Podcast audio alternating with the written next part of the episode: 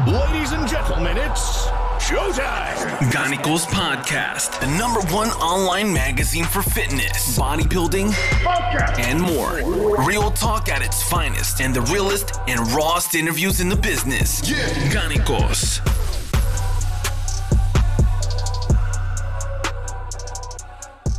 Einen wunderschönen guten Abend, meine Lieben.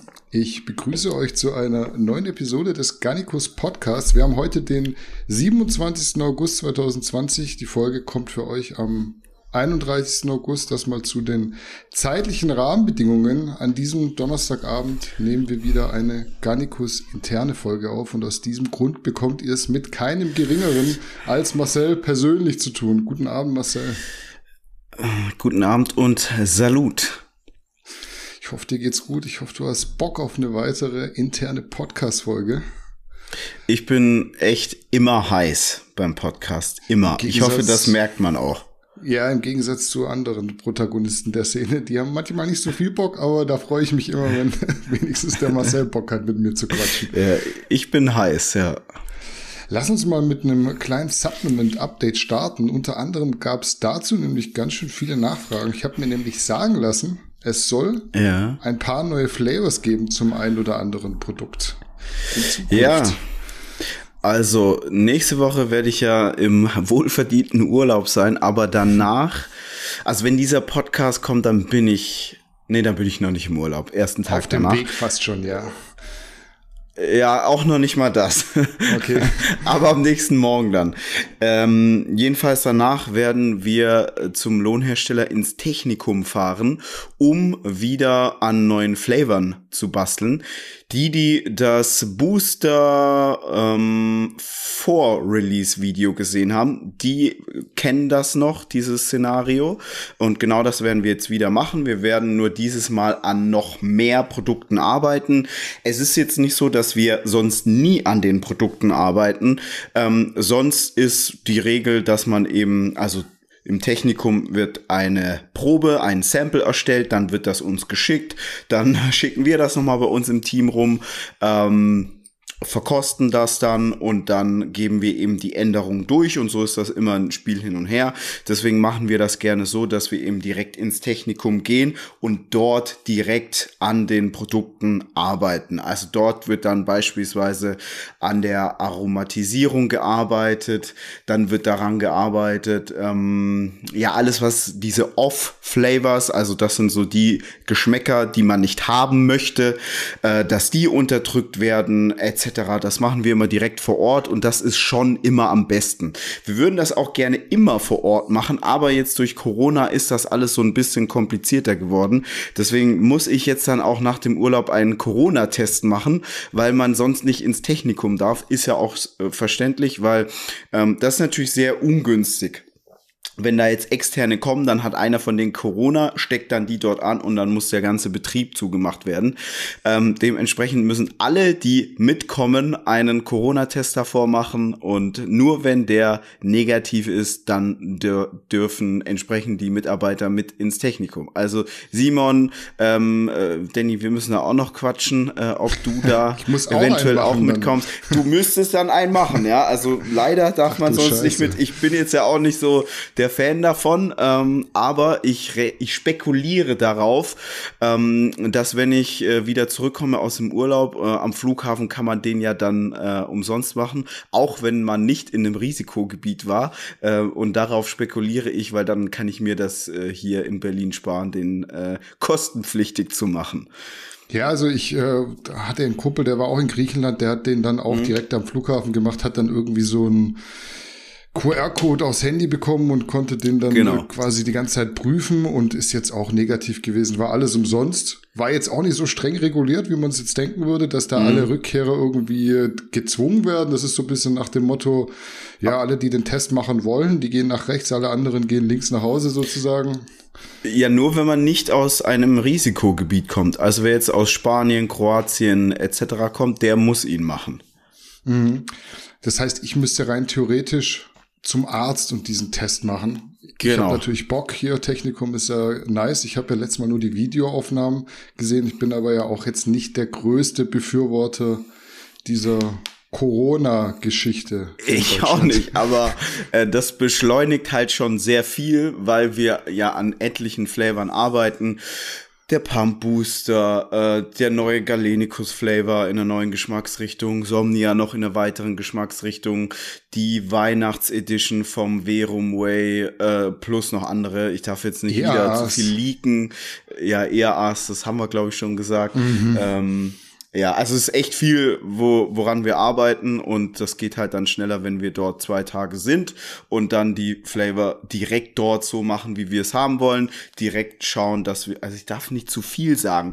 Ähm, ich, ich musste ja, ich weiß gar nicht, ob ich das schon mal erzählt habe, ich glaube aber ja, ein Tag vor Galenicus Release damals mussten wir noch mal etwas aus dem Video rausschneiden, weil der Grund, warum der Galenicus so schmeckt, wie er schmeckt, ich dachte, es wäre so der Branchenstandard, ist es aber gar nicht. Wir haben ein gewisses Verfahren dafür verwendet ähm, und deswegen mussten wir das einen Tag vor dem Release noch mal überarbeiten, das Video und das rauscutten, weil das äh, ja jetzt dann die Konkurrenten oder ich rede nicht so gerne von Konkurrenten, sondern eher die die Mitbegleiter ja nicht sehen sollen warum mhm. der Galenicus so wenige Off-Flavors hat.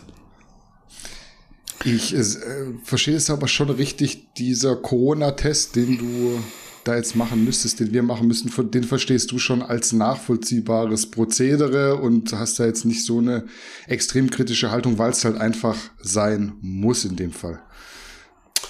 Also ich kann das verstehen, dass wenn du eine Firma hast, die einen Produktionsbetrieb hat, etc., etc., und die ja dann schließen müssten, das ist ja ein Lebensmittelbetrieb, ähm, wegen externen Gästen, dass die natürlich diesen Corona-Test verlangen unabhängig davon, dass sie jetzt auch nicht so sehr davon überzeugt sind von der ganzen Thematik. Also das kann ich sagen. Ja, die mhm. machen das jetzt nur, weil sie wissen, dass wenn ein Fall eintritt, sie den Laden zumachen müssen und das ist natürlich extrem geschäftsschädigend. Aber die, ähm, also unsere, das sind ja unsere Partner und wir, ich speziell bin ja echt viel mit denen im Austausch und man spricht auch über Gott und die Welt, dass die jetzt nicht alle davon überzeugt sind von dieser Corona-Thematik und wie damit umgegangen wird. Das ist so auf einem anderen Blatt, aber man muss es eben machen, ähm, damit die auf der sicheren Seite sind und ja, das ist dann, ich denke, das ist auch so ein kleines Übel, würde ich jetzt mal sagen. Mhm, jetzt sind wir schon so ein bisschen in der Corona-Story drin, spontan, die ja schon weiterhin so mehr oder weniger unser Leben mitbestimmt zumindest. Inwieweit stören dich denn die Corona-Maßnahmen derzeit noch? Kann man sich daran gewöhnen, deiner Meinung nach? Wie ist da bei dir der Gemütszustand? Ja, also hier in Berlin ähm, wird das ja alles meistens nicht ganz so genau genommen. Äh, ich bin jetzt auch nicht irgendwie extrem feierwütig und traurig darüber, dass jetzt Clubs geschlossen sind etc. Also die trifft es natürlich schon sehr hart. Ähm, in Restaurants kann man zum Glück gehen, wobei ich schon sagen muss, ähm, in Berlin hat man ja so sehr gute Öffnungszeiten. Die sind jetzt nicht mehr ganz so gut wie vor Corona.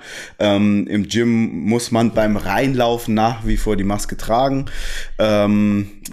Drinnen ist dann wieder was anderes.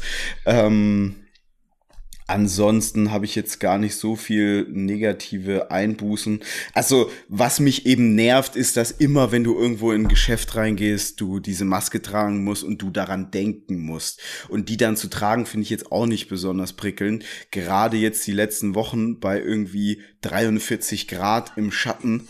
Ich weiß, so viel waren es nicht, aber es war sehr, sehr warm. Da ist jetzt so eine Maske nicht unbedingt das, was man braucht. Also das kann ich schon sagen. Ähm, ich habe auch in den letzten Wochen immer wieder mit ähm, Menschen telefoniert, die im Ausland leben. Teilweise zum Beispiel auch Geschäftspartner von uns, hier Swedish Fitness, die Firma hinter Gasp und Better Bodies. Und dann telefonierst du mit denen und fragst, ähm, wie bei denen das so alles ist. Und die sagen, bei uns ist alles wie immer. Und dann sage ich, okay, die Menschen sterben nicht wie die Fliegen, nein, sterben nicht wie die fliegen. Also da ist so alles gut. Ähm, dann hatte ich heute auch äh, ja, ja, also mit dem, den ich telefoniert habe, den kennen die Leute, aber ich weiß jetzt nicht, ob ich das sagen darf. Jedenfalls war der in Lettland und ähm, hat dann davon berichtet, oh scheiße, jetzt muss ich gleich in den Flieger und wenn ich in Deutschland bin, muss ich wieder überall eine Maske tragen und dann frage ich ja, wie dort nicht? Er so, nein, da ist nix. Also in Osteuropa, da ticken die Uhren noch irgendwie ein bisschen anders.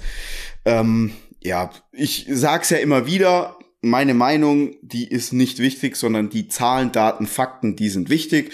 Und jetzt ist halt die Frage, ist irgendwie jetzt im August die Sterberate in Deutschland höher, als sie noch vor einem Jahr war? Und wenn man das mit einem eindeutigen ähm, Ja beantworten kann, also die Sterberate ist noch dieselbe, dann stelle ich das alles schon so in Frage. Ähm, ja, Punkt.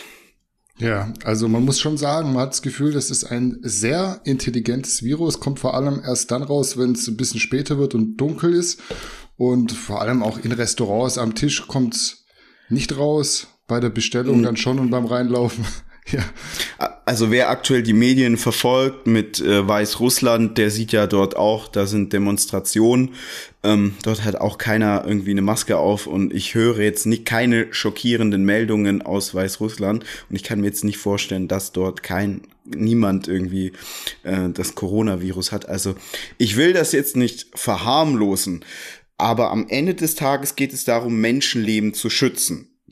So, und wenn jetzt nachweislich die Sterberate nicht höher ist wie vor einem Jahr oder bei einer anderen Grippe, dann finde ich das alles eben sehr, sehr schwierig, weil die finanziellen, wirtschaftlichen Folgen, die darf man nicht außer Acht lassen. Also der Staat, der hat jetzt zwar sehr, sehr viele Steuergeschenke verteilt, aber ähm, gerade die Menschen, die Kinder haben, die müssen eigentlich äh, richtig sauer sein, weil die werden diese vielen Schulden mal alle abbezahlen müssen und die werden dann in einem Staat leben, der äh, ja sicherlich äh, mit mit viele Einbußen haben wird, ja, was dann Schulsystem, äh, die Infrastruktur etc angeht, weil irgendwie müssen die Schulden ja zurückbezahlt werden. Es ist ja jetzt nicht so, dass die Regierung kräftiger am Baum geschüttelt hat und dann ist mehr Geld runtergefallen,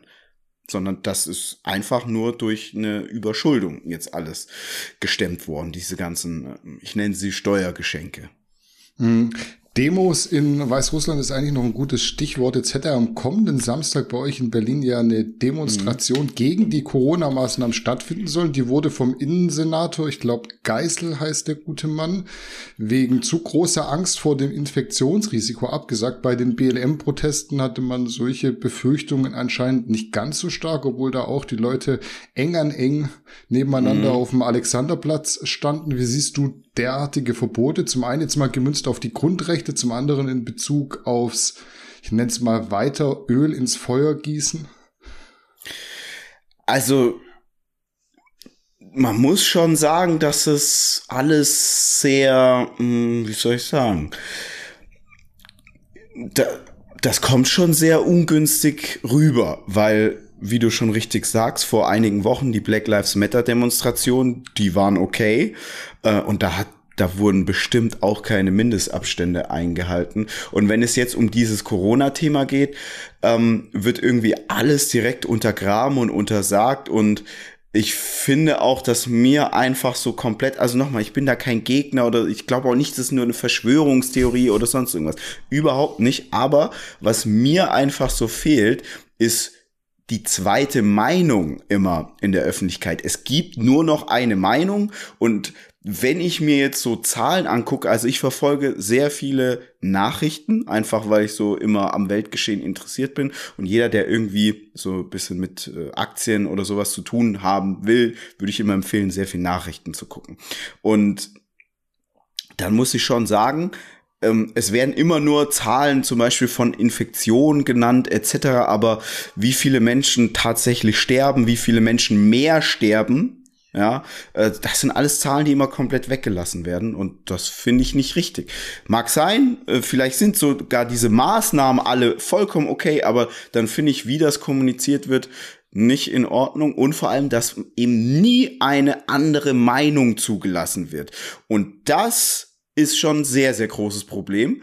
Ähm, auch wenn das rein von den Gesetzen her bei uns zulässig ist, ja, eine andere Meinung zu äußern, aber man wird ja schon mit einer gesellschaftlichen äh, Verachtung ähm, dann bestraft, ja, und äh, man, man muss ja schon Angst haben, dass so eine Karriere kaputt geht, aufgrund dessen, dass man seine Meinung äußert. Und das ist dann halt nicht irgendwie demokratisch.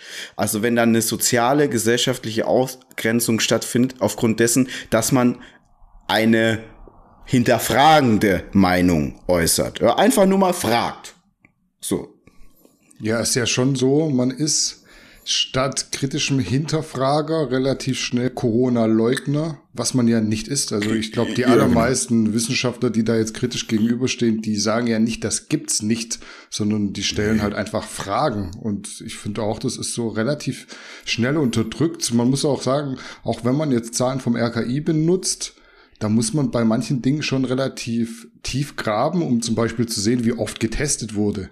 Mhm. Das sieht man jetzt in diesem Übersichtscenter nicht auf einmal, weil wenn man von sehr hohen Infektionszahlen spricht, dann ja. muss man natürlich auch dazu sagen, dass drei bis viermal so viel getestet wurde und das fehlt mir genau. in der genau. Berichterstattung. Genau. Ja.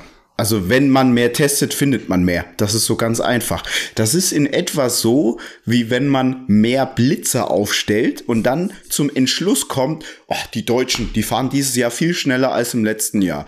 Dabei hat man einfach 10, 20 Mal so viel Blitzer aufgestellt, dann erwischst du auch mehr, die schnell fahren. Und wer mehr Polizist Politessen rumlaufen, dann findest du auch mehr Falschparker und sonstige Menschen, die irgendwelche Vergehen machen. Ja, also da, wie du schon richtig sagst, man muss das immer ins richtige Verhältnis setzen. Und es ist eben auffallend, dass die Länder, die weniger testen, auch weniger Corona-Fälle haben und irgendwie das ganze System bei denen nicht kollabiert. Mhm. Vielleicht mal noch abschließend zu unserem kleinen spontanen Corona-Exkurs. Wie hat sich deine Meinung zu Corona, den Maßnahmen, Verordnungen etc. pp.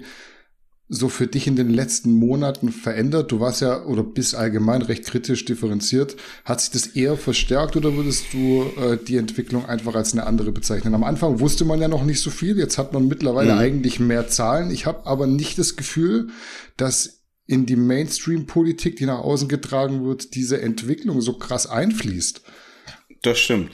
Also wie die Dr. Martina Ohlisch ja gesagt hat, ähm, am Anfang ist es so immer ganz doof einzuordnen, weil du hast wenig Zahlen. So. Und umso mehr Daten, umso bessere Daten du hast, umso besser kannst du diese Daten synthetisieren, also auswerten und dann kannst du auch bessere Entscheidungen treffen. Also das ist auch das, was gute Entscheidungen ausmacht, ja, dass man eine gute Datenlage hat. Daher äh, treffen meistens ältere Menschen auch bessere Entscheidungen, weil sie mehr Erfahrung haben, also mehr Daten. Daher können sie besser ähm, bessere Entscheidungen treffen. So, und wenn du mehr Zahlen hast und diese Zahlen auch aus, also du musst natürlich mit den Zahlen auch arbeiten, ja. Wenn du jetzt diese Zahlen immer ignorierst, äh, ja, okay, dann bleibst du natürlich bei deiner Meinung. Aber wenn man jetzt mit diesen Zahlen arbeitet und ist natürlich auch wichtig, diese Zahlen muss man richtig interpretieren können. Wie ich gerade schon gesagt habe, wenn jetzt in Berlin auf einmal zehnmal so viele Blitzer stehen, zehnmal so viele Leute geblitzt werden, kann ich nicht zu dem Entschluss kommen, die Berliner heizen im Jahr 2020 mehr durch die Straßen als im Jahr 2019. So.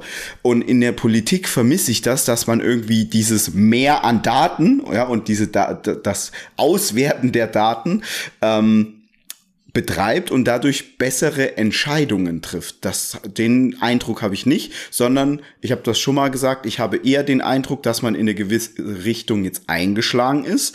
Ähm, ich wusste letztes Mal schon nicht diesen Bias, wie er heißt, aber es gibt dafür einen Begriff, wenn man in eine gewisse Richtung eingeschlagen hat und dann ähm, diesen Kurs immer weiter fährt, obwohl man eigentlich weiß mittlerweile, okay, es gibt jetzt genügend Daten und ich müsste jetzt eine andere Entscheidung treffen. Ja.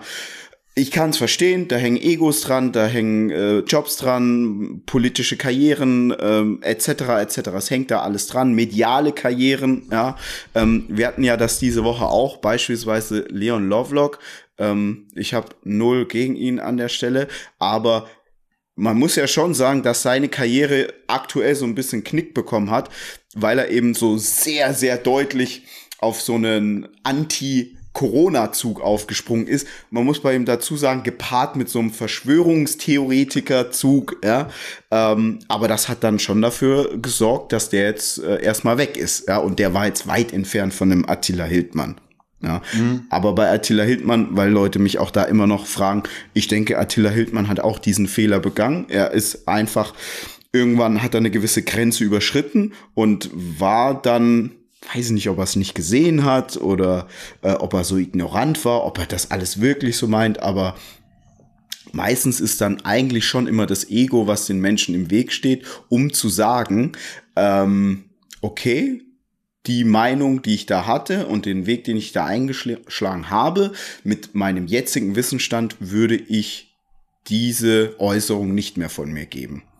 Und das habe ich jetzt noch bei keinem einzigen Politiker äh, in der Öffentlichkeit gehört, dass er gesagt hatte, die Maßnahmen, die wir am Anfang getroffen haben, die waren nicht ganz optimal. Wir hatten aber auch noch nicht so viele Daten. Jetzt machen wir es aber anders, weil jetzt haben wir einfach mehr Daten, haben die ausgewertet und wissen jetzt, okay, wir ähm, wollen hier, müssen hier anders vorgehen. Mhm bin auf jeden Fall gespannt, wie es in Zukunft weitergeht. Bock auf einen zweiten Lockdown habe ich auf jeden Fall nicht. Vor allem gibt es irgendwie nee. die Datenlage halt auch nicht her.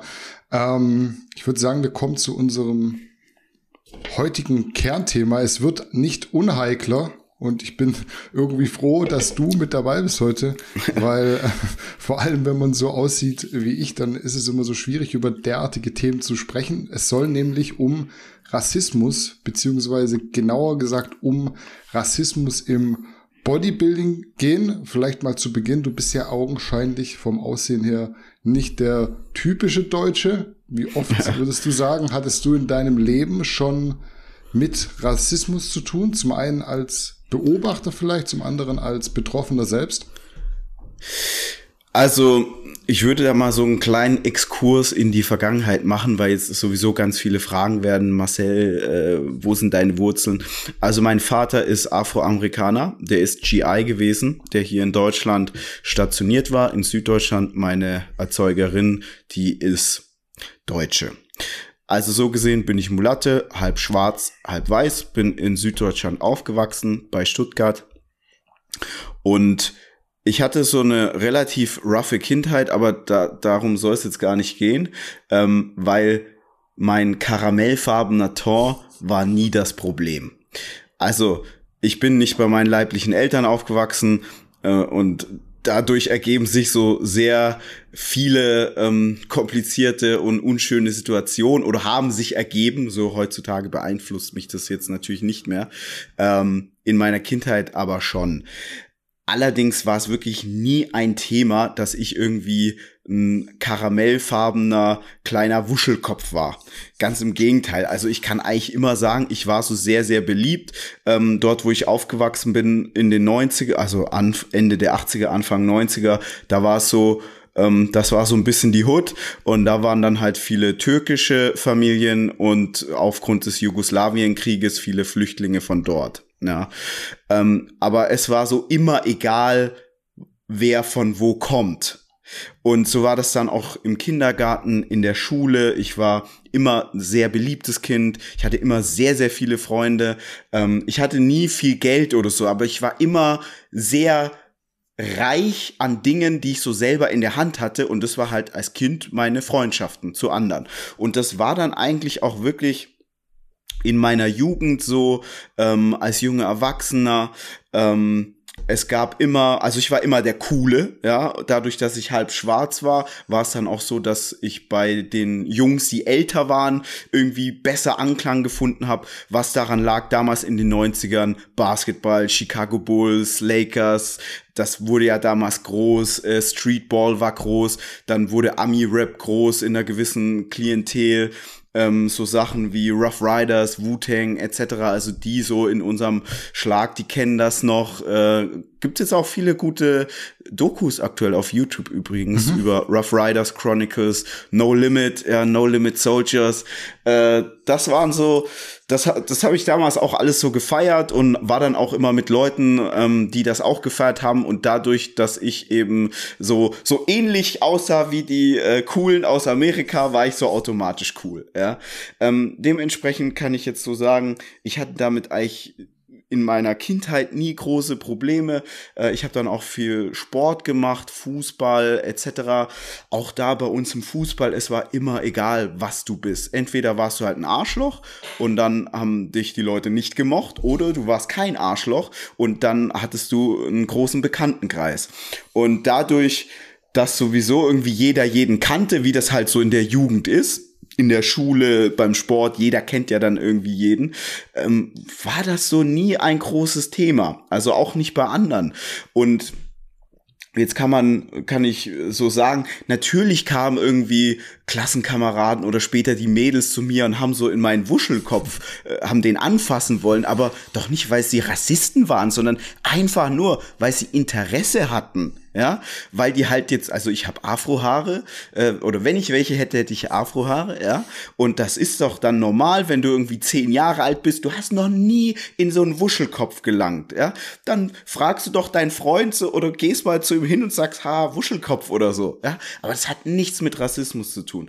Ich durfte mit allen Kindern spielen, ich wurde da nicht ausgeschlossen oder sonst irgendwas. Also in meiner Jugend war es dann auch so, als es dann mit den Mädels anfing, es gab so Mädels, die standen dann halt voll so auf diesen Typ, ja, wie ich ihn nun mal war. Und ähm, man hatte dann manchmal easy going und äh, weiß nicht. Und dann gab es Mädels, die standen da halt nicht drauf, aber das ist so normal, ja, die waren jetzt nicht rassistisch oder sonst irgendwas.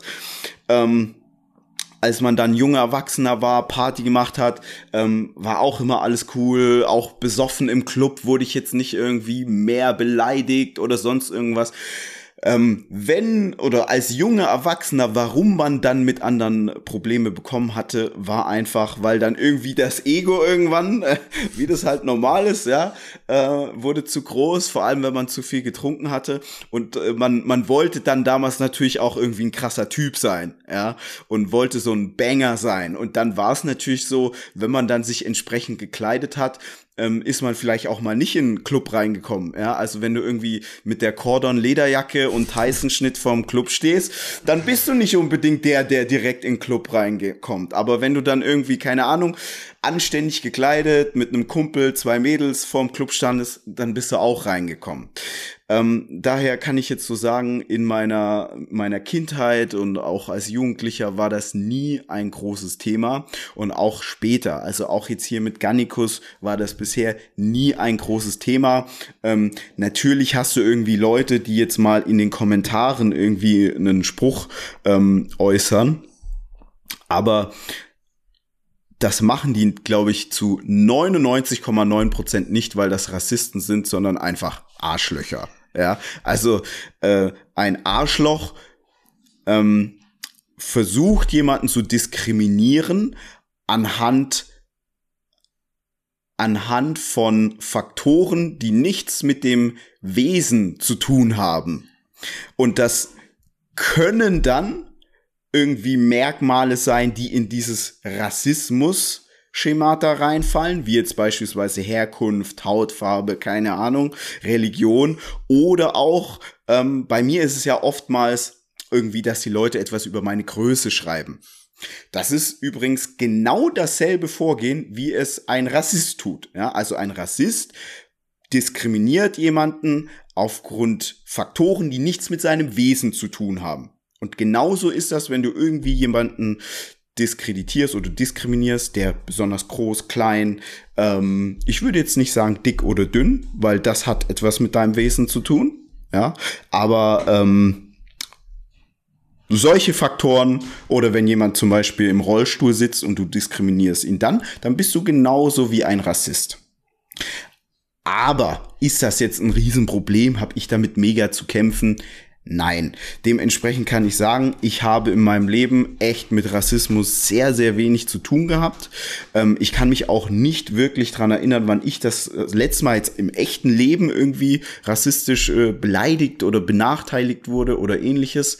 Ähm, ich habe eigentlich so die Menschen so kennengelernt, wie es in den Wald reinruft, so ruft's wieder raus. So. Jetzt bist du ja. jemand, der äh, trotz deines Äußeren, ja, diese Rassismusdebatte, die auch immer wieder durch die Medien geht, ja schon stark relativiert, würde ich mal sagen. Würdest du generell sagen, dass heutzutage zu früh die Rassismuskarte gezogen wird. Eine ähnliche Frage stellt sich auch häufig bei der Angelegenheit um die Frauenquote. Da soll dann eine Regel eingeführt werden, dass die Frauen öfter in Führungspositionen kommen, wovon ich jetzt überhaupt gar kein Feind bin, aber es muss eben auch von der Kompetenz her passen. Ich finde es Quatsch, genau. wenn man jemanden auf irgendeine Führungsposition lässt, wenn es zehn Männer gibt, die qualifizierter sind. Und so ist ja auch Rassismus, wird immer relativ schnell diese Rassismuskarte gezogen. Würdest du das auch unterschreiben? Auf jeden Fall. Also ich denke, für viele ist Rassismus so die Karte, die sie ziehen ähm, wenn sie aufgrund ihres Arschlochverhaltens irgendwie ein Stoppschild vorgezeigt bekommen. Niemand will gerne mit Arschlöchern zu tun haben, egal wo sie herkommen, egal wie sie aussehen. Das ist so ein Fakt.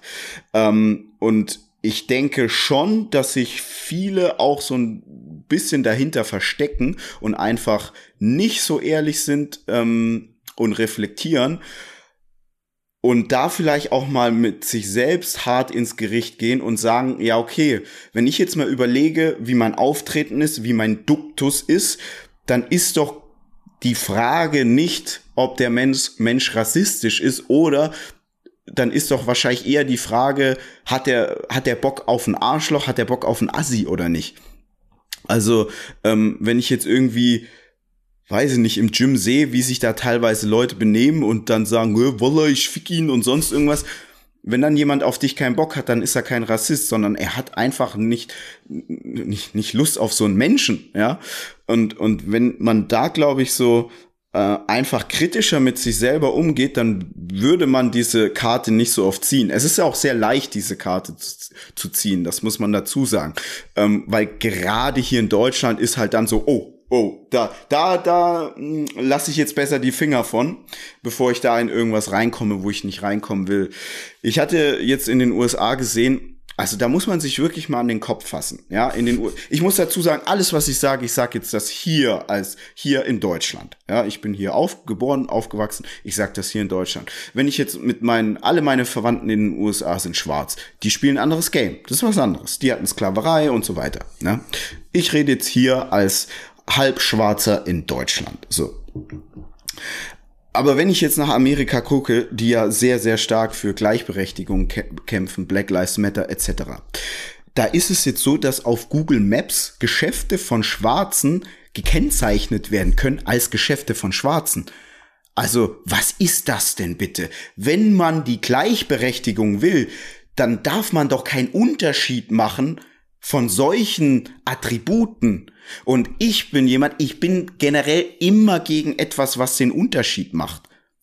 Ich gebe mal ein Beispiel. Es kam auf mich mal so ein, so eine, was war das, so ein Reporter, zu und der wollte dann so ein Porträt, Unternehmerporträt machen. Und dann meinte ich so, ja, okay, klar, können wir machen. Und dann hat er mir gesagt, ja, das ist so über Migranten in Deutschland, die Unternehmen aufgebaut haben. Sag ich, ich bin kein Migrant in Deutschland. Hier, ich halte für Deutschland immer, immer am meisten die Fahne hoch, ja, mehr als die meisten Deutschen, ja. Äh, und dann sage ich so, also ich bin kein Migrant, ja? daher äh, passt das jetzt zu mir nicht. Und entweder macht man ein Porträt über Unternehmer oder wegen mir nimm dann wirklich irgendwelche Flüchtlinge, die irgendwie seit drei Jahren hier sind und von 0 auf 100 gegangen sind und, weiß ich nicht, mit starkem Akzent sprechen oder ähnliches, aber doch nicht mich. So, äh, hat für mich nicht gepasst. Vor allem, ich habe dann geguckt, wer ist da noch dabei. Das waren so alles Leute, die genauso waren wie ich. Die sind hier geboren, die sind hier aufgewachsen, sind hier zur Schule gegangen. Macht doch nicht so einen Unterschied. Das ist doch heutzutage, ist doch die Gesellschaft hier so divers, ja, dass man das nicht benötigt. Genauso wie eine Frauenquote. Also ich finde das zutiefst beschämend für jede Frau. Jede Frau tut mir leid, die da irgendwie in eine Position kommt, nur weil sie eine Frau ist. Finde ich wahnsinnig beleidigend. Wie du schon gesagt hast, wenn dann soll jemand ähm, aufgrund der Kompetenz eingestellt werden. Das machen wir ja auch so, ja.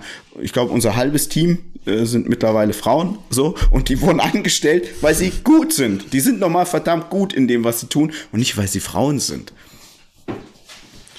Würdest du sagen, dieses Rassismuskarte spielen ist so eine Art Automatismus, ja. weil man vielleicht auch so konditioniert wurde. Jetzt sitzt man zusammen mit seinen arabischen Kumpels im Shisha-Café und der eine erlebt irgendwas und äh, sagt dann so, jetzt wurde ich heute wieder rassistisch beleidigt, äh, ihr müsst da ein bisschen besser drauf achten. Oder glaubst du, es ist eher so beiläufig, weil man gemerkt hat, es funktioniert halt einfach, es ist so recht einfach, weil dann horchen die Leute direkt auf. Ich glaube, es ist so viel unbewusst auch. Ähm, ich gebe mal ein Beispiel. Ähm, man sucht sich sehr, sehr vieles im Leben aus. Und man sucht sich zum Beispiel aus, auch ob ich ein Kanacke bin oder nicht. Und ich gebe jetzt da mal ein Beispiel. Also ich glaube jetzt nicht, und damit wir auch ein bisschen Bodybuilding, äh, im Bodybuilding-Kontext das Ganze machen, ich glaube nicht, dass jemand Brosep als Kanacken ansieht.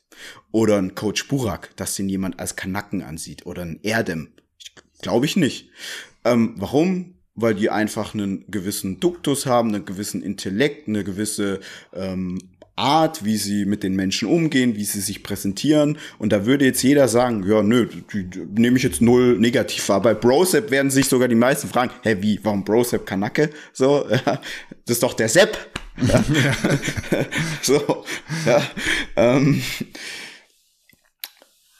Kanacke sein sucht man sich aus. Und wenn ich jetzt zum Beispiel überlege, ähm, die ganzen neuen Rapper, die dann kommen, oh, Walla und ich fixi und wow, wir machen Patte, Papa, die suchen sich das aus, dass sie so sind. Die könnten jetzt auch irgendwie ein Hemd anziehen und mit einem Duktus sprechen, der sehr, sehr hochgestochen ist dann würden sie nicht als Kanake eingestempelt werden. Und auf der einen Seite wird dann irgendwie das stolz besungen, ich bin Kanake, ja, so wie bei den amerikanischen Rappern, yeah, and he's a real nigger, bla bla bla, dann ist cool. Und auf der anderen Seite sucht man sich das aus.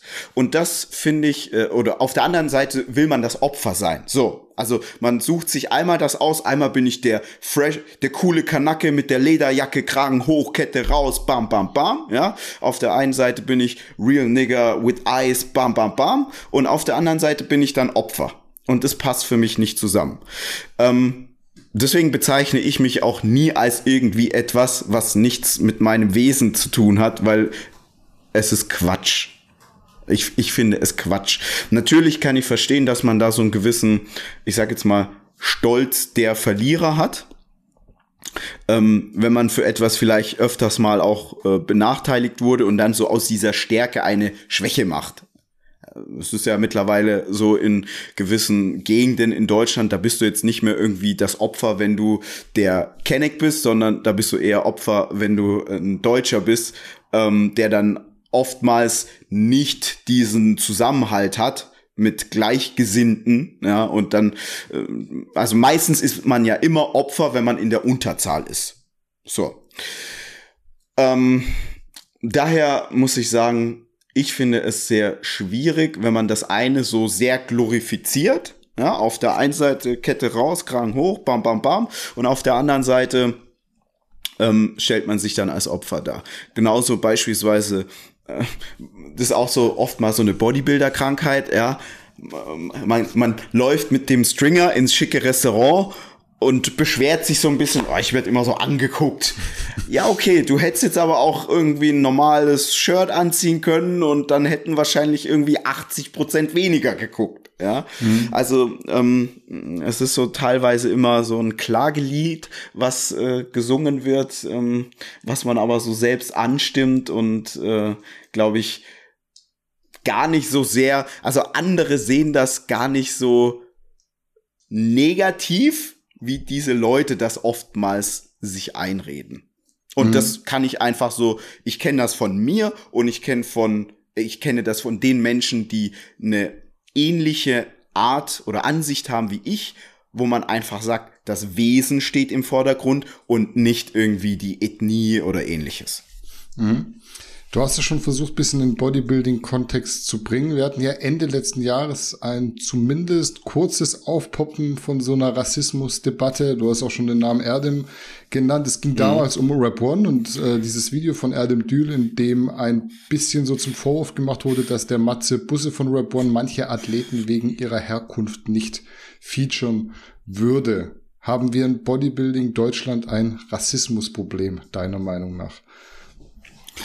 Also zunächst einmal glaube ich jetzt nicht, dass der Matze Busse ein Rassist ist, weil ähm, ich habe ihn jetzt nicht so kennengelernt. Ähm, ich glaube jetzt auch nicht, dass das irgendwie äh, ein generelles Problem ist oder dass irgendwie Bodybuilder mit einer gewissen Herkunft äh, es schwerer haben. Ich denke nur, wie ich schon ein paar Mal jetzt gesagt habe, wenn dann fällt ihnen ihre Art auf die Füße aber nicht jetzt ihre Herkunft.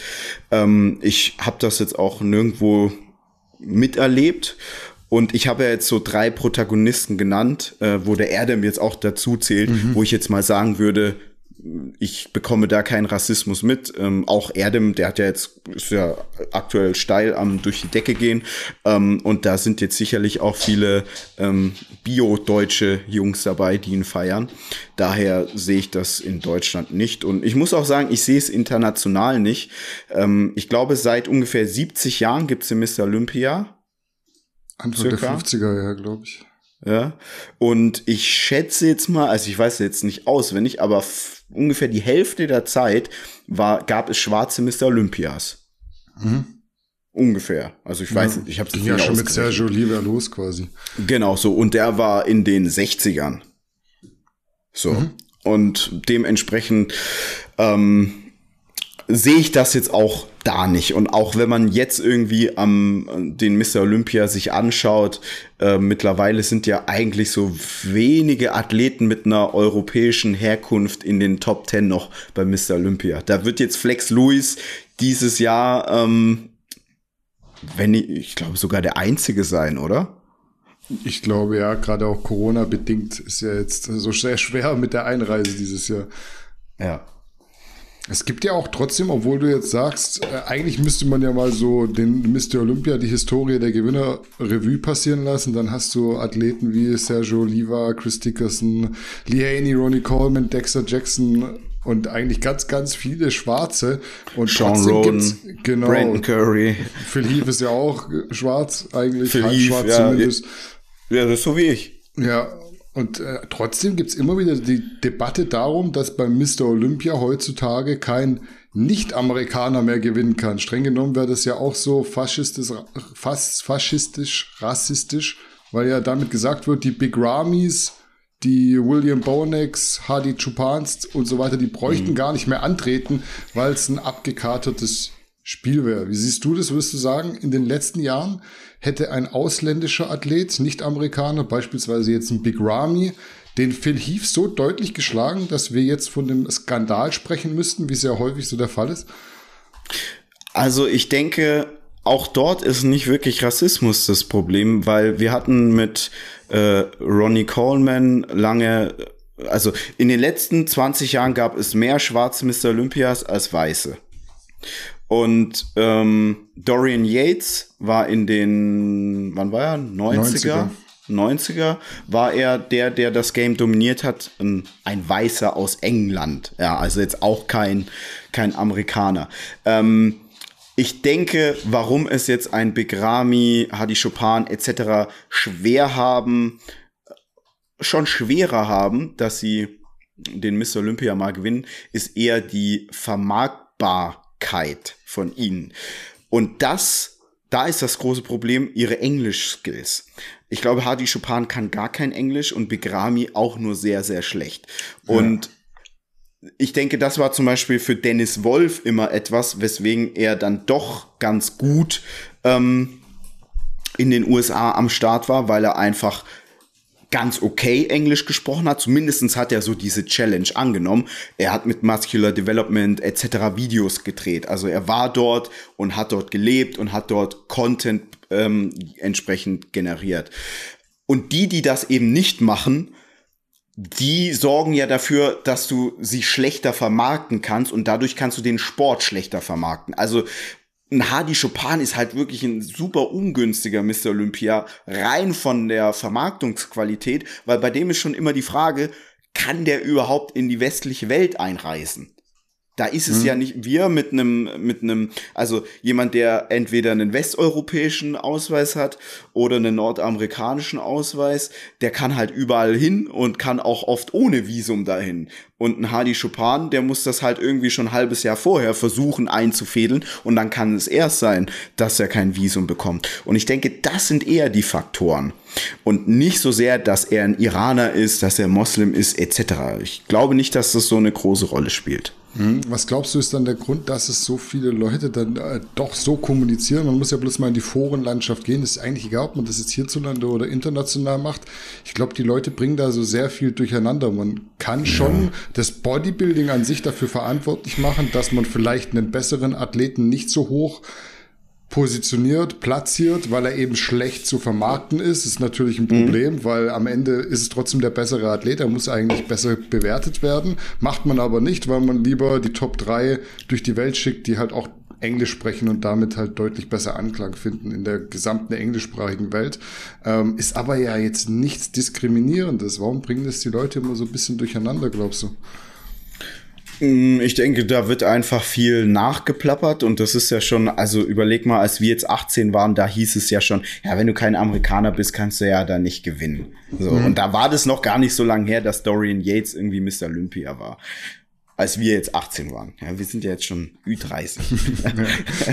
ähm, ja, ich denke, das ist so einfach Nachgerede. Ähm, viele machen sich jetzt da auch gar nicht, die setzen sich jetzt nicht so stark mit dem Thema auseinander. Genauso wie generell diese Rassismuskeule. Ich denke, das ist halt so es ist so sehr einfach immer gesagt. Ich will an der Stelle auch noch mal sagen, ich sage nicht, dass es keinen Rassismus gibt. Sage ich nicht, ja. Also auch hier in Deutschland gibt es sicherlich Menschen, die damit zu kämpfen haben. Gar keine Frage. Aber die meisten haben eher damit zu kämpfen, dass sie irgendwie ein Arschloch sind oder dass sie nicht gewillt sind, eine, eine gewisse, äh, ja, sich zu integrieren auf eine gewisse Art und Weise. Und das, da gehört einfach eine Sprache dazu, dass ich die Sprache von dem Land spreche. Das heißt nicht, dass ich irgendwie, keine Ahnung, morgens immer ein Weißwurst-Frühstück mir gönne. Das ist nicht Integration, sondern einfach, dass ich mich normal verständigen kann. Ähm, ich denke, das ist so eher das Problem oftmals, ja. Ja, man muss definitiv auch festhalten, es gibt auch deutsche Kanacken. Also finde ich zum Teil dann mittlerweile deutlich ja, auf schlimmer. Jeden Fall. Ja, ja, also da hat man jetzt schon ähm, eine gewisse Anpassung in eine, in, in eine Richtung, ja. Ähm, das hast du auch gerade hier in Berlin im Wedding sehr oft. Also wenn du da jetzt irgendwie so eine Gruppe Jungs vor dir hast und dann guckst du manchmal, wer schreit denn da am, am meisten, am lautesten rum und dann guckst ja, äh, hörst du diesen Duktus an, ja, und dann denkst du, oh, okay, das sieht jetzt eher aus wie ein Maximilian, ja. Aber ja. Lass uns, lass uns mal abschließend vielleicht zu diesem Rassismus-Thema noch ein wenig allgemeiner gefasst äh, sprechen. Ich weiß, die Leute feiern diese Exkurse immer. Kürzlich gab es mhm. ja diese weltweiten Black Lives Matter Demonstrationen. Du hast es schon von vorhin schon noch ein bisschen angesprochen. Überall hat man den Hashtag gesehen und so weiter und so fort. Du hast auch schon gemeint vor, das mit den Läden auf Google Maps, das war mir jetzt zum Beispiel noch gar nicht bekannt, finde ich aber auf jeden Fall. Das geht eigentlich in dieselbe Richtung, wie jetzt meine Frage wäre. Würdest du meine These nämlich stützen, dass diese BLM-Proteste mit genau diesem Slogan, wie er ausgewählt wurde, eigentlich in sich selbst rassistisch sind, genauso wie diese Google Maps äh, Lädenmarkierungen quasi. Absolut. Alles, was den Unterschied macht, ist Rassismus. Und auch von der anderen Seite kann das sein. Mhm. Und dementsprechend sollte jeder man sollte für Frieden, man sollte für Miteinander, für Unity, dafür sollte man eintreten. Aber ich halte es für, für falsch, da jetzt irgendwie zu sagen, ähm, also ich will nicht für irgendeine Gruppe eintreten, sondern ich will für die Einheit eintreten und das sollte eigentlich jeder wollen. Natürlich ist es so, dass du in den USA äh, eine gewisse eine gewisse Polizeigewalt hat, hast äh, und die äh, wird bestimmt auch hier und da mal rassistisch motiviert sein. Aber man muss jetzt mal sagen, also man bekommt ja immer auch, Rassismus ist ja jetzt nicht immer weiß gegen irgendwas anderes, sondern das ist ja auch ganz oft gegen weiß. Und das ist auch Rassismus, den es gibt. Und den weiß nicht, ob, wahrscheinlich gibt es den so statistisch gesehen weniger, weil aufgrund der Historie die Weißen meistens eher am Drücker sind, weil sie wirtschaftlich stärker sind. Das muss jetzt aber, also das ist heutzutage eben nicht immer nur noch so.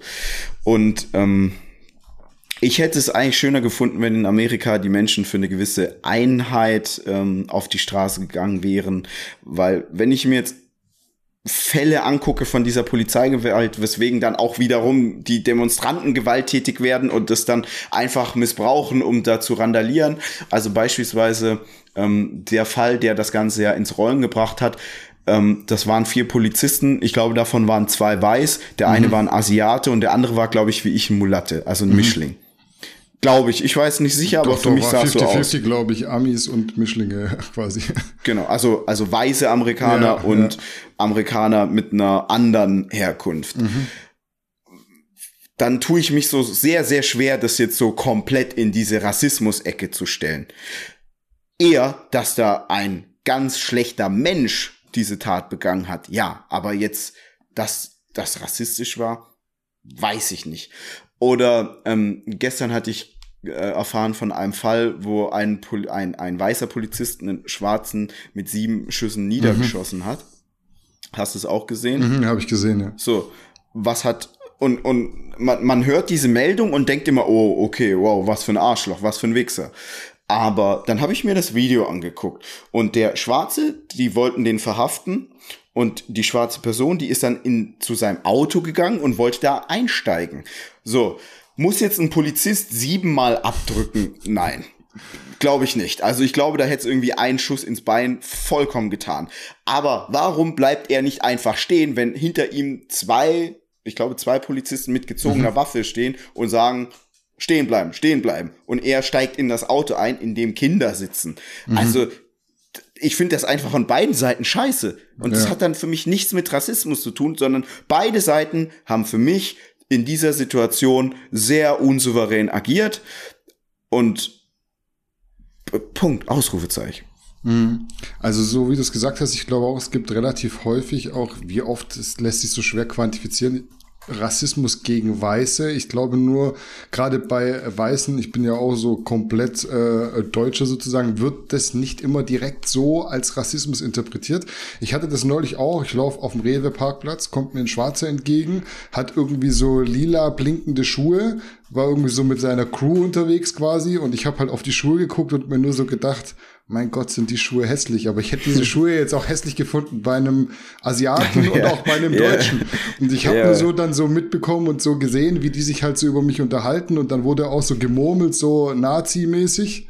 Ja. Und dann dachte ich mir auch so, in dem Moment, ihr seid die Rassisten. Ich bin nicht rassistisch. Das hat mit Rassismus nichts zu tun. Ihr seid jetzt rassistisch gegenüber mir, weil ihr mir Rassismus unterstellt, den es nicht gibt. Ja. Ist, mir ja. ist es egal, ich laufe dann weiter und dann ist es für mich drei Sekunden später, ist die Story für mich gegessen, aber viele andere machen eben vielleicht auch aufgrund der Geschichte dann einfach mehr draus und ziehen wieder diese Karte. Ja, ähm, ich denke, viele werden einfach auch so erzogen und wenn dann nicht so ein gewisser Bildungsgrad vorhanden ist und eine, ähm, ja, die Fähigkeit zu reflektieren, dann, ähm, ja, dann haben die Menschen so ein Mindset. Ich kann sagen, immer wenn mich Leute nicht mögen, wenn es hier irgendwie die Daumen runter gibt wegen einer Aussage von mir, dann wegen meinem Wesen und nicht, weil ich einen karamellfarbenen Ton habe. Mhm. So. Ist dann selbst gemacht am Ende. Machst du selber. Machst du selber, weißt du ja auch selber. Ja, also du weißt ja, dass also du ein schwierigerer Charakter bist als andere Menschen und einfach mal auf die Kacke Ich weiß. Hast wenn ich straight bin und nicht gefällig, äh, dann wird es immer Leute geben, die andere Meinung sind, die geben dann Daumen nach unten. Aber das würden sie bei dir machen, bei Markus Rühl und bei Brosep auch. Ja, egal ja. wo jetzt da wer herkommt. Ja. Hast du noch Ergänzungen zum Thema Rassismus? Willst du vielleicht noch irgendwas sagen, was die ganze Story so in den besseren Kontext rückt aus, aus äh, deiner Sicht? Ich denke, wenn jeder so versucht, ein möglichst sozialer Mensch zu sein, ähm, und damit meine ich einfach eine gewisse Freundlichkeit anderen Menschen gegenüber ähm, und für ein gewisses Miteinander einfach sich engagiert, dann wird er sehr, sehr wenig Probleme haben hier in Deutschland. Das kann ich so von mir sagen, das kann ich so von Menschen sagen, die ähm, ähnlich sind wie ich, ähnlich aussehen wie ich. Ich kann so sagen, ich glaube, die meisten Vorurteile, ähm, mit denen ich auch konfrontiert bin, sind eher wegen meiner Glatze, Muckis und Tattoos und nicht so sehr wegen dem karamellfarbenen Tons. Da, Ton, das sind aber alles äh, Attribute, die habe ich mir ausgesucht das wusste ich vorher. Ich wusste, wenn ich mir einen Hals und die Hände tätowiere, dann äh, gibt es da Menschen, die gewisse Ressentiments äh, haben und einen in eine gewisse Ecke abstempeln. Und mir ist dann auch klar, dass es so gewisse Türen sicherlich zumacht ähm, oder auch jetzt generell ähm, ich, ich denke, wenn wir mit Gannikus hier und da viel gefälliger gewesen wären, nicht so sehr unsere Meinung gesagt hätten, ja, siehe die letzten News, ja, hätten wir jetzt auch gefällig sein können und sagen können, ach ja, das ist ja ganz toll, was alle Jungs da machen. Nee, wir sagen unsere Meinung und dann hast du halt immer Leute, die dann auch teilweise ähm, die, diese Ehrlichkeit, die wollen sie nicht hören, weil das so ihre eigene Illusion zerstören würde. Es hat aber alles nichts mit Rassismus zu tun, ja. Nochmal, es gibt Rassismus, das ist so gar keine Frage aber man muss einfach mal und das ist so ganz, ganz wichtig zu verstehen, weswegen das für mich auch nie ein großes Thema war. Also, jetzt, jetzt überlegt euch mal. Jemand kommt zu euch und sagt, oh, du bist ein richtig, richtig mieser, ekelhafter Mensch, richtig, richtig. Bleh. Und dann fragt dir die Person ganz erschrocken, warum? Und dann sagt die Person, ja, du hast grüne Augen. Was würdet ihr dann denken? Ihr würdet denken, Alter, ich kann den nicht ernst nehmen. Was ist das für ein Behinderter, bitteschön? Ja, der sagt, ich bin irgendwie ein ekelhafter Mensch, weil ich grüne Augen habe. Es würde jetzt niemand sich hinstellen und ernsthaft argumentieren, dass er kein ekelhafter Mensch ist aufgrund seiner grünen Augenfarbe. Ja. Oder? Es würde niemand machen. Genauso ist es, wenn irgendjemand sagt, aufgrund, keine Ahnung, weil man äh, aus Asien kommt, äh, schwarz ist, äh, irgendwas. Es ist genau, es ist genauso dumm. So, und jetzt muss man sich einfach mal die Frage stellen, will man sich mit dieser Dummheit abgeben und kann man das überhaupt ernst nehmen? Nein, kann man nicht. So, und dementsprechend also ich nehme sowas nicht ernst und ehrlich gesagt, die Menschen, die ich, die ich kenne, die dann so eine ähnliche Attitude haben wie ich, denen geht das genauso. Die sagen, das ist so bescheuert, ich kann darauf nicht eingehen. Also wir sind nicht auf Augenhöhe. Wenn ich jemanden kacke finde, nur weil er schwarz ist, also was ist das für eine Grundlage? Das ist genau dasselbe, wenn ich ihn kacke finde, weil er grüne Augen hat. Ja. Und, und ich würde niemals mit so einer Person diskutieren. Ich würde mich wegdrehen und denken, oh mein Gott, ist der behindert. Und genauso denke ich mir, wenn jemand sagt, ja, nee, äh, den stellen wir nicht ein, weil es ein Türke ist, denke ich mir so, was bist du für ein Bauer? Von welchem Dorf kommst du denn? Ja, dass du so eine, also nichts gegen Dörfer, ja, aber was, was bist du, was bist du für ein Trottel, ja, für ein naiver, was für ein Primitivling, ja, dass, dass du, dass du sowas denkst, geschweige denn noch sagst, ja. Und ich glaube, wenn mehr Menschen das so sehen, dann geben sie nicht so sehr anderen die Schuld, denn wer die Schuld hat, der hat die Macht. Bestes Zitat, sage ich auch in, letzt, in letzter Zeit immer häufiger. Können wir so stehen lassen. Damit sind wir mit unserem Kernthema auch durch für heute. Ich hätte hier noch insgesamt, warte, ich muss zählen, sechs Zuschauerfragen für dich beziehungsweise für uns äh, mit äh, weiteren okay. illustren, bunt gemischten Themen. Ich bin gespannt.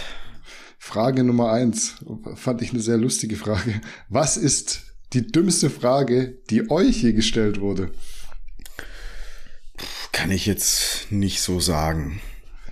Man sagt ja immer, es gibt keine dumme, dumme Fragen. Ich finde aber schon, es gibt dumme Fragen. Ich muss, da muss ich immer, wenn es an dumme Fragen geht, muss ich immer daran denken, wie mich jemand fragt, heute 2020, was machst du eigentlich hauptberuflich?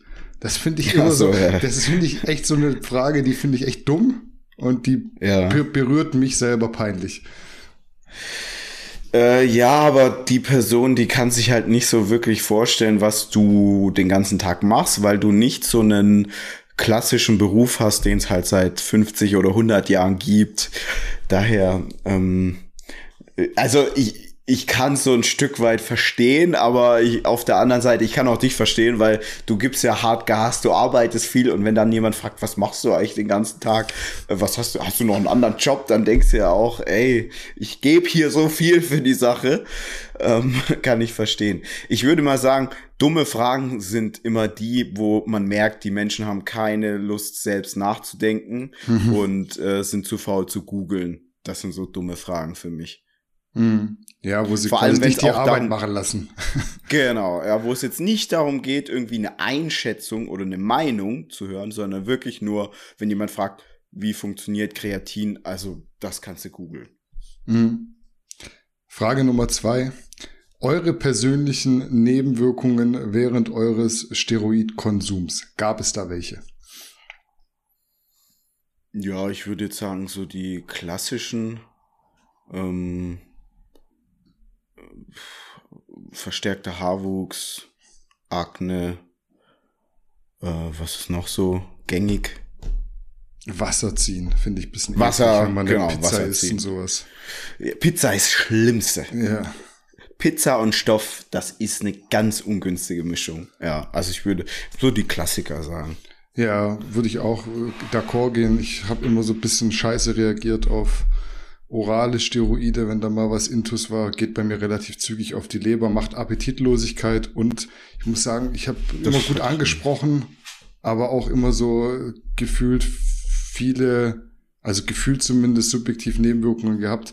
Bei mir kribbelt's auch relativ zügig in der Brust, muss ich ganz ehrlich sagen. Ist vielleicht auch Einbildung, aber so der ein oder andere nimmt zwei Gramm, hat nie irgendwas, beim anderen geht's früher los.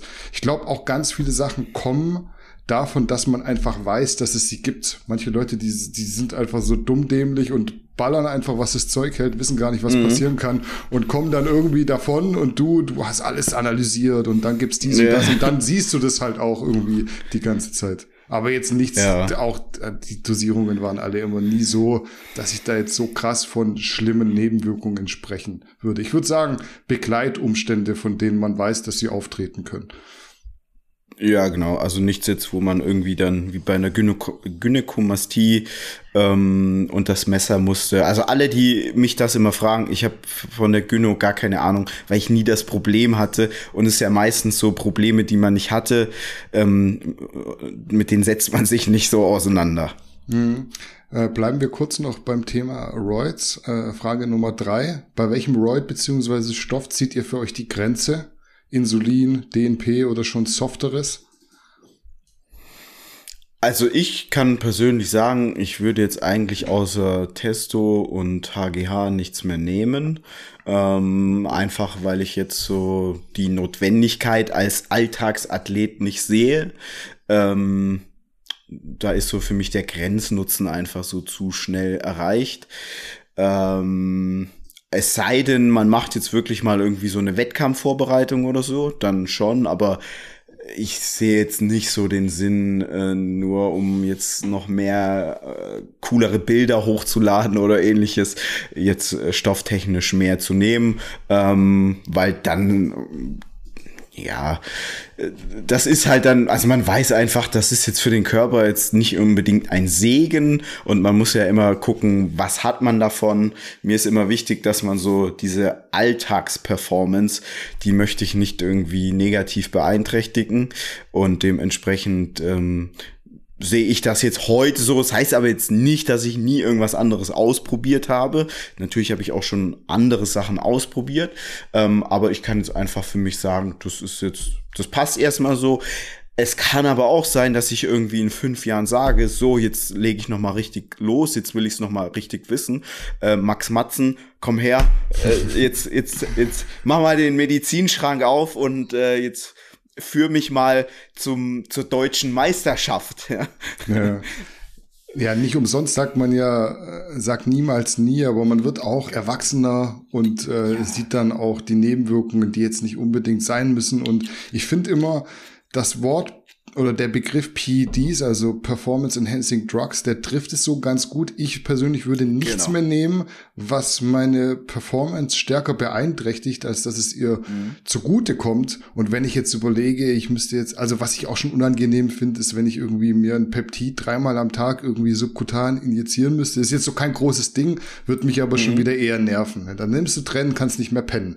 Dann nimmst du irgendwas Orales, mhm. kannst nicht mehr essen, hast irgendwie die ganze Zeit Lethargie. Das ist für mich alles nichts mehr, was meine Leistung steigert, sondern mich irgendwie die ganze Zeit auch schon beim Alltag, bei der Arbeit behindert. Und da würde ich für mich ja. die Grenze ziehen. Alles, was sich gut anfühlt, würde ich machen wahrscheinlich noch. Alles, was sich kacke anfühlt, würde ich einfach bleiben lassen, weil es keinen Sinn hat als Alltagsathlet. Ja, ja, ja. Also sehe ich eigentlich ähnlich. Ähm, ja, Punkt. Und was auch noch so ein sehr wichtiger Punkt ist, also ich selber habe jetzt einfach so gar keine Lust, immer so viel Geld für schlechten Stoff auszugeben. Weil man muss einfach mal sagen, viele Sachen, Trenbolon etc., das kriegst du nicht in Apothekenqualität. Das kommt immer irgendwie aus einem kriminellen Umfeld. Und das ist so wie Drogen, ja. Also beispielsweise, ähm, ich bin jetzt so ein sehr liberaler Mensch. Ich hätte jetzt kein Problem, wenn ich irgendwo auf einer Party bin. Ähm, und ich mache jetzt sehr, sehr selten Party, ja. Aber wenn ich da jetzt bin und dann gibt's da irgendwie eine Droge und ich weiß, die, die Herkunft ist einwandfrei, würde ich da auch irgendwie das probieren oder machen. Ich habe ja auch schon viel ausprobiert. Mhm. Ähm, aber ich habe jetzt so einfach irgendwie keine Lust, mein Geld in Sachen zu stecken, wo ich nicht richtig weiß, was ich dafür bekomme. Und das hat mich so damals dann auch so irgendwie genervt. Du kaufst Stoff, dann ist er nicht gut und dann ist dein Geld weg. Du hast jetzt auch keine Garantie oder Gewährleistung und ähnliches. Und beispielsweise bei Testosteron, das kann man einfach wirklich immer in einer sehr guten Qualität bekommen. Ja, und dann ist einfach für mich, äh, der, der Nutzen ist dann so sehr groß Nebenwirkungen und das Negative wie Beschaffung, Fakes etc. ist sehr klein und daher ist das für mich etwas, wo ich sage, yes, aber jetzt irgendwie, keine Ahnung, IGF-1. Ja, also, dass man jetzt irgendwie an richtig gutes IGF-1 rankommt, das ist halt so relativ, äh, relativ selten. Und wie der Max Matzen in seinem, in, in diesem Video mit, ich glaube, mit dem Mike gesagt hat, viele Jungs, die ballern zwar viel Stoff, aber da ist halt auch ganz viel schlechter Stoff dabei. Ja. Deswegen sind oftmals die Dosierung so sehr hoch, die sie angeben und die sehen trotzdem gar nicht so imposant aus, ähm, weil halt der Stoff schlecht ist. Ja. Mm, kann ich so Und für mich ist auch mittlerweile so, ähm, ich will auch mich nicht irgendwie da ewig drum kümmern, wo bekomme ich jetzt da was her und dann zu so einem Chunky mutieren. Mhm.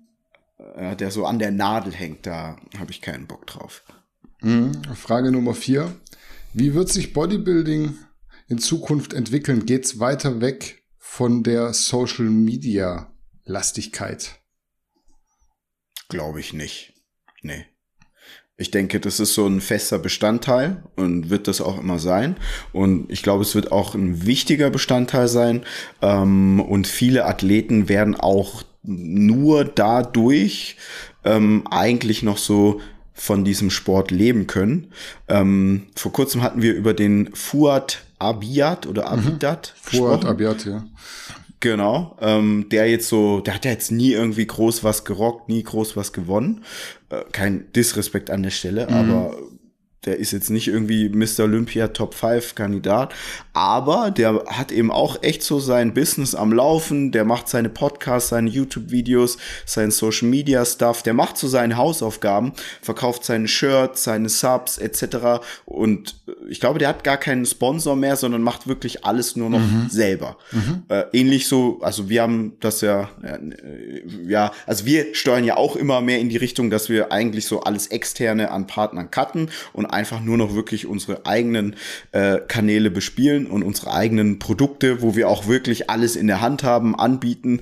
Ähm, und ich denke, das wird immer mehr so Athleten geben. Jake Cutler war ja auch immer so ein gutes Beispiel. Mhm. Ähm, äh, Kai Green ist auch ein gutes Beispiel.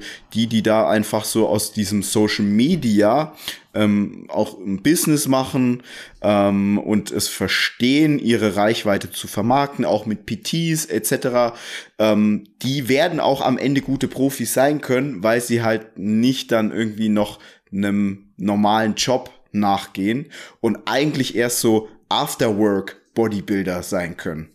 Mhm. Was meinst du? Also ich finde keinen Grund, aus dem jetzt äh, das Social Media auch aus dem Bodybuilding sich wieder entfernen sollte. Ich meine, der technische Fortschritt, der wird weiter fortschreiten, da führt kein Weg dran vorbei und alles, was jetzt so ist, wird meiner Meinung nach eher noch intensiver werden in Zukunft. Wie du sagst, mhm. man wird einfach gar keine Chance mehr haben, wenn man es nicht schafft, sich auch online zu verkaufen, zu vermarkten. Und dementsprechend ja. sehe ich, sehe ich das überhaupt nicht. Du musst gucken, wie du vor allem auch in dieser Nische, die ja nicht sehr groß ist, auch so ein gewisses Alleinstellungsmerkmal äh, bildest, weil mhm. ansonsten wird es schwierig für dich. Einfach bloß noch reine sportliche Leistung, das wird es nicht mehr geben in Zukunft. Nee, Nee. Ähm, man sieht es ja schon zum Beispiel bei so Athleten wie Phil Heath. Also ich glaube schon, dass er jetzt unter anderem zurückkommt, weil du kriegst heute einfach nicht mehr so gute Verträge, wenn du auf Social Media als Personenbrand nicht stark unterwegs bist. Also Phil Heath, das war noch so der letzte, der eigentlich davon gelebt hat, der dann wirklich so einmal im Jahr einen Wettkampf gemacht hat, sonst sich sehr bedeckt gehalten hat und dieser Name war noch sehr groß, aber der kommt halt vor acht, neun Jahren war die Welt eine andere. Mhm. Also wer, wer heute mit, heute ein 18-Jähriger, ich glaube, für den ist Phil Heath gar nicht mehr so krass, mhm. weil er den gar nicht mehr so richtig kennt, der hat zu wenig Touchpoints und und ähm, darum geht's am Ende. Was natürlich sein wird, es werden sich Plattformen verschieben. Also vor fünf, sechs Jahren war es Facebook, jetzt ist Instagram. Keine Ahnung, ich kann mir jetzt nicht vorstellen, dass morgen TikTok ist, aber wer weiß, vielleicht ist morgen TikTok. Das wird sich verschieben, das ja, aber das wird so immer ein Teil ähm, des Ganzen sein. Ja, sehe ich genauso. Frage Nummer fünf. Wie geht ihr mit Schicksalsschlägen um? Da müsste man jetzt eigentlich erstmal definieren, was ein Schicksalsschlag ist. ist so ein sehr schwieriges Wort, finde ich. Auch so eine schwierige Frage, ehrlich gesagt. Ich würde sagen, ein Schicksalsschlag ist etwas, äh, ne, ein, etwas, ein negatives mhm. Ereignis, welches man nicht äh, in der Hand hat. Mhm. Nicht vorhersehbar. Man hat jetzt aber, auch. Äh, genau, man hat jetzt aber immer in der Hand, wie man damit umgeht. Ich muss jetzt ehrlich gesagt sagen, ähm, für mich persönlich, ich kann mich jetzt gar nicht an irgendeinen Schicksalsschlag von mir erinnern. Mhm. Also klar, vielleicht in meiner Kindheit, ja, aber jetzt in meinem Erwachsenenleben eigentlich nicht. Ähm, was jetzt entweder heißt, dass ich wirklich keinen hatte, was so super positiv ist, oder äh, dass es sich für mich einfach gar nicht so krass anfühlt. Ich mhm. glaube, ich bin so, ich bin so ein schlechtes Opfer. Ich habe so keine Opfer, also nur gering diese Tendenz zur Opferhaltung. Und ich glaube, deswegen fühlt sich für mich vieles nicht so ähm, nach Schicksalsschlag an. Ich bin auch jemand, der äh, nicht schicksalsergeben ist. Ich finde es ganz schlimm, wenn Menschen sehr schicksalsergeben sind. Mhm. Und ich mache mir über sowas auch gar keine Gedanken. Also mhm. vielleicht ist es so dieser Mix aus dem allen, warum ich das so sehe. Nee, ist echt eine Definitionssache. Ich, Sache. ich finde auch dieses Wort Schicksal, das finde ich immer schwierig. Das ist so wieder diese Macht, einem Ereignis oder mm. jemand anderem geben, finde ich so genau. schwierig. Ich kann das so versuchen, so ganz allgemein zu beurteilen. Es gibt ja sehr viele Leute, die kommen immer, wollen deine Meinung wissen und dann redest du so sehr neunmal klug äh, daher und gibst denen irgendwelche Tipps. Und ich finde, ich glaube, in solchen Situationen, wenn du mal irgendwie ein negatives Ereignis hast, solltest du dich darauf besinnen, vielleicht das zu machen, was du jemand anderem als Tipp geben würdest und nicht in den Situationen immer bloß dann groß äh, clever rausquatschen, sondern wirklich einfach auch mal dich darauf besinnen äh, sich vielleicht emotional rausnehmen, nicht so impulsiv handeln und sich fragen, ob man an dem, was passiert ist, irgendwas noch ändern kann. Und wenn man an mhm. der Sache nichts mehr ändern kann, dann ist eh das Kind in den Brunnen gefallen, muss man sowieso nach vorne gucken. Sollte man noch was dran ändern können, dann muss man sich die Frage stellen, ob man was dran ändern möchte und wenn man das möchte, dann sollte man eben alles geben, dass sich vielleicht eine Sache wieder umkehren lässt, sei es jetzt in der Beziehung oder was auch immer. Aber die Fragen muss man sich stellen. Ich würde mich da imp impulsiv und emotional rausnehmen und vielleicht so diese Third Person äh, Position einnehmen. Das ist so ganz allgemein. Aber ich tue mich schwer mit dem Wort Schicksal, muss ich ehrlich gesagt sagen. Ich hatte vor kurzem in einem Buch äh, über Schicksal gelesen und dann, ähm, ich habe so Leitsätze, die ich mir mal aufschreibe, entweder die ich selber konzipiere oder die ich auch woanders aufschnappe. Mhm. Und äh, meine, mein, mein Fazit war dann nach so einem gewissen Kapitel, das, was allgemein gerne als Schicksal bezeichnet wird, ist meistens nur unbewusstes Verhalten. Und mhm. daher, ja, tue ich mich auch sehr, sehr schwer mit diesem Wort. Mhm. Die Antwort muss äh, dir jetzt, der die Frage gestellt hat, genügen. Ja. äh, Frage Nummer 6. Messt ihr euren Schlaf mit einer Uhr oder sagt ihr einfach 23 bis 7 Uhr sind 8 Stunden Schlaf? Also ich äh, tracke es mit der Apple Watch. Ich habe auch den Eindruck, die macht das gut. Ähm, ich hatte ja auch lange Fitbit. Da hatte ich auch immer den Eindruck, äh, dass, des, dass das Schlaftracking dort relativ genau ist. Ähm, ich gucke das jetzt nicht jeden Tag an. Ähm, weil das ist bei mir immer alles rot und orange und ja. vielleicht mal gelb, ähm, äh, selten grün im grünen Bereich. Aber jetzt gerade zum Beispiel mit äh, durch, durch die Konzeption vom Somnia mhm. mit den Samples und auch jetzt, wo man es hat, äh, hat man es dann wieder so verstärkt angeguckt, äh, diese Auswertung. Ähm, ich finde es sehr interessant. Bin jetzt aber auch kein Fan vom Überanalysieren. Ähm, bin jetzt aber auch kein Fan, sich nur auf Bauchgefühl und Intuition zu verlassen. Ähm, da man Schlafen halt so wirklich jeden Tag tut, äh, geht das auch ähm, fällt es so oft ein bisschen, äh, oder bekommt es nicht immer die Beachtung, die es äh, verdient hat. Ähm, ja, also ja, ich tracke es, ich gucke es jetzt mir aber nicht jeden Morgen an. Wie ist bei dir? Also ich muss sagen, ich war da schon in der Vergangenheit echt so ein Overanalyzer eine Zeit lang. Ich hatte ja auch immer dieses Body-Media-Armband, was man sich damals noch hier an den Oberarm gemacht hat, was so echt total behindert aussah. Aber halt damals so die genaueste Methode war, um irgendwas zu messen. Das sah schon richtig behindert aus. Wenn man bei mir auf Instagram guckt, müsste man vielleicht sogar noch Bilder finden mit diesem Ding. Da fragen mich dann heute noch welche, was hast du da eigentlich um den Arm? Das kennen manche Leute gar nicht mehr. Ja, krass. Ja, aber ich bin dann irgendwann, ich hatte dann auch die Fitbits, ich hatte nie eine Apple Watch Watch, aber ich bin echt davon abgerückt, diese Dinger zu tragen, weil die mich eher verkorkst haben im Kopf, als dass sie mir am Ende genutzt haben. Ich finde, wenn du eher einen psychologischen Schaden von sowas nimmst, als dass es dir irgendeinen Vorteil bringt, solltest ja. du die Dinger nicht mehr dran machen. Und ich war dann am Ende so, dass du in der Diät so auf diese Uhr geguckt hast, gesehen, heute 9000 Schritte, bis um 23 Uhr noch mal raus und hast einen Spaziergang gemacht. Oder hast du mhm. deine Kalorien irgendwie genau daran angepasst, dass du 1000 Kalorien im Defizit warst und lauter solche Scheiße, wo ich einfach gemerkt habe, das ist echt dumm und macht dich irgendwie mehr kaputt im Kopf, als dass du sagst, scheiß drauf, heute halt noch ein Löffel Erdnussbutter mehr. Davon ja, hängt ja. jetzt nicht dein Erfolg ab. Und so ist auch beim Schlaf. Sollte man jetzt natürlich beim Schlaf vielleicht ein bisschen ernster nehmen, ähm, wobei man halt echt sagen muss, die Dinger sind auch nicht zu 100 Prozent genau. Und wenn man jetzt einen Schlafsack oh, nimmt, um 23 Uhr ins äh, Bett geht und dann um 5 Uhr morgens erst mal aufwacht und sich denkt, boah, krass, also wo ist eigentlich die Zeit hin? Dann ist ja. es schon, ist es geil und muss man, muss man manchmal dann auch nicht weiter analysieren. Genau, also ich kann sagen, wenn ich so mir nehme, äh, nicht, also auch bei mir ist so, ich schlafe deswegen nicht immer wie ein Baby. Ja, es gibt einfach, keine Ahnung, mal hast du irgendwie zu viel gegessen, zu viel getrunken, zu wenig getrunken, dann wachst du nachts auf, hast ultra Durst, äh, trinkst erstmal ganz viel. Es sind ja sehr viele Faktoren, die äh, den Schlaf beeinflussen, aber ähm, die, die, die meisten Male, wenn ich es nehme, habe ich halt einfach schon einen tieferen Schlaf. Das merke ich. Das merke ich einfach daran. Ähm, ich wache auf und denke, es ist so Aufstehzeit. Und dann gucke ich auf die Uhr. Oh, wow, irgendwie erst halb drei. Mhm. Und das ist für mich dann immer ein guter Indikator, dass ich einfach schon ähm, mich sehr ausgeruht fühle. Ähm, teilweise kann ich das dann sehen teilweise, also an der, an der, an den Daten der Apple Watch teilweise auch nicht. Ähm, ich weiß auch, wenn man den Schlaf noch besser tracken will, da ist die Uhr, die ist so okay, ja, die ist so immer gut für so gewisse Indizien. Ähm, es gibt so einen Ring, ich weiß leider nicht, wie der heißt, ähm, mhm. der trackt den Schlaf nochmal genauer. Also den steckt man dann, richtiger Ring ist das, und der macht das Ganze genauer und der ist auch nur dafür da.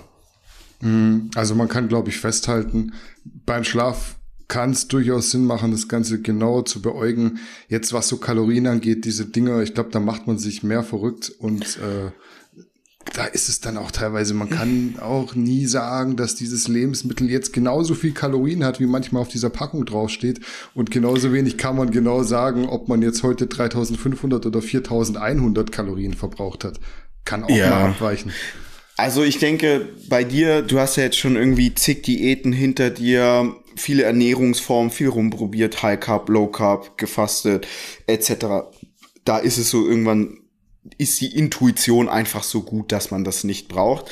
Ich glaube aber, gerade bei vielen Anfängern ist das Beste, was sie machen können, einmal sich einen Tracker zu kaufen, egal welchen, sich wirklich angucken, was passiert eigentlich so bei mir im Körper mm. und Kalorien tracken. Weil das Grundproblem ist einfach, viele glauben, die waren jetzt irgendwie 60 Minuten beim McFit, haben davon irgendwie 30 Minuten mit anderen socialized, denken dann Wunder was, was sie da in 60 Minuten gemacht haben und hauen sich dann irgendwie eine Pizza und ein Ben Cherries rein, weil sie sagen, ja, ich war ja beim Sport, ich muss jetzt, ich muss jetzt laden, ja.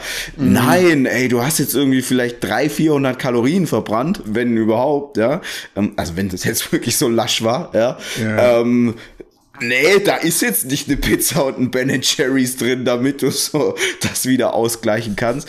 Ähm, also ich glaube schon, dass für viele eine sehr gute Stütze ist. Viele kommen ja auch immer meinen, ja, ich esse gar nichts oder ich esse voll viel und mhm. nehme mich zu, ich esse voll wenig, nehme mich ab. Ja, ich bewege mich doch voll viel und dann guckst, ey, Alter, du hast nicht immer irgendwie 15.000 Schritte am Tag. Äh, das ist nicht viel Bewegung, ja. Ähm, aber wie halt bei allem, es braucht so das gesunde Maß. Also wenn man dann irgendwie äh, eigentlich schon im Bett liegt und dann anguckt, oh shit, ich habe heute irgendwie 200 Kalorien zu wenig verbrannt und dann noch mal irgendwie aufsteht und weiß nicht Hampelmänner macht und äh, äh, noch mal spazieren geht, dann ist es definitiv so. Ähm, dann hat man eine Störung, ja, und dann ist kein gesundes Verhalten mehr. Und kein Eben, kluges also, Verhalten, ja. Ja, also ich glaube, diese Tracker, wo, wofür die ganz gut sind, ist, wie du schon sagst, herauszufinden und sich mal vor Augen zu führen, dass genau. Krafttraining gar nicht so viel Kalorien hey. verbraucht, wie man oft denkt und dass manchmal diese Alltagsaktivität, einfach mal zweimal am Tag einen Spaziergang zu machen, ja. gerade wenn man einen Hund hat, jetzt wie du zum Beispiel, ja. dass es viel mehr in den Kalorienverbrauch mit einfließt, als so ein bisschen rumpumpen. Ja, und deswegen ähm, ist es so gut, um das mal alles zu sehen und ein Gefühl dafür zu bekommen, aber irgendwie ein Leben lang sich jetzt an sowas zu halten, ein Leben lang äh, auf den Tracker gucken, ein Leben lang Kalorien tracken, äh, ja, also das halte ich auch, also da kriegt man eine Macke. Und mhm. haben ja auch viele eine Macke. Ja. Kann ich so unterschreiben und damit wären alle Fragen für heute abgearbeitet. Grundsätzlich könnten wir damit zu einem Ende kommen. Hast du vielleicht zum Abschluss aber noch Ergänzungen zur heutigen Folge? Äh, mir ist auch mal wichtig, äh, bei diesem Rassismus-Thema zu sagen, äh, jeder ist seines nicht nur Glückes Schmied, sondern Glückes Goldschmied.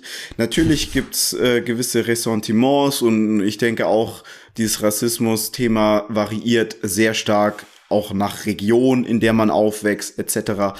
Aber am Ende des Tages ist es einfach so, dass mehr Menschen einen anderen Menschen aufgrund des Wesens mögen oder nicht mögen und nicht anhand von irgendwelchen Attributen. Und lasst euch das einfach mal gesagt sein von einem Halbneger, 1,60 großen Halbneger, der hier in Deutschland aufgewachsen ist, der seine Erzeuger nicht wirklich kennt, etc. etc. Also alles, was so irgendwie schlechte Voraussetzungen für ein Leben sind, äh, ich kenne sie und äh, ich komme trotzdem zu so einem Schluss.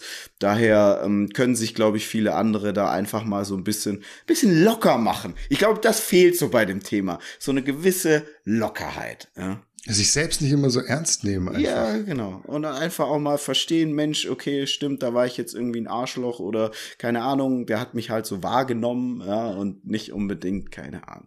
Ja, es ist nicht immer das Problem. Ich sag nicht, dass es nie das Problem ist, ja. Nicht, dass jetzt hier irgendwie Leute, die darunter echt zu leiden haben, sagen, ja, Marcel, hm. so wie es dir geht, geht, so geht's ja nicht, nicht jedem, ja.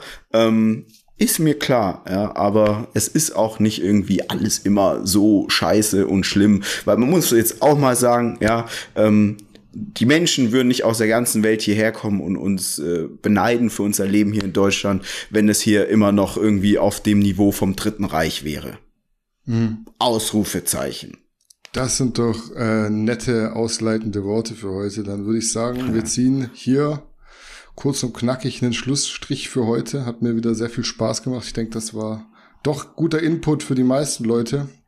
Ich hoffe. Und äh, dementsprechend sind wir fertig für heute. Ich äh, wünsche euch noch viel Spaß auf jeden Fall. Wenn ihr es bis dahin geschafft habt, freut es mich natürlich. Äh, wir sehen uns, hören uns beim nächsten Mal wieder. In diesem Sinne würde ich sagen, auf Wiedersehen, bis bald. Macht's gut. Salut.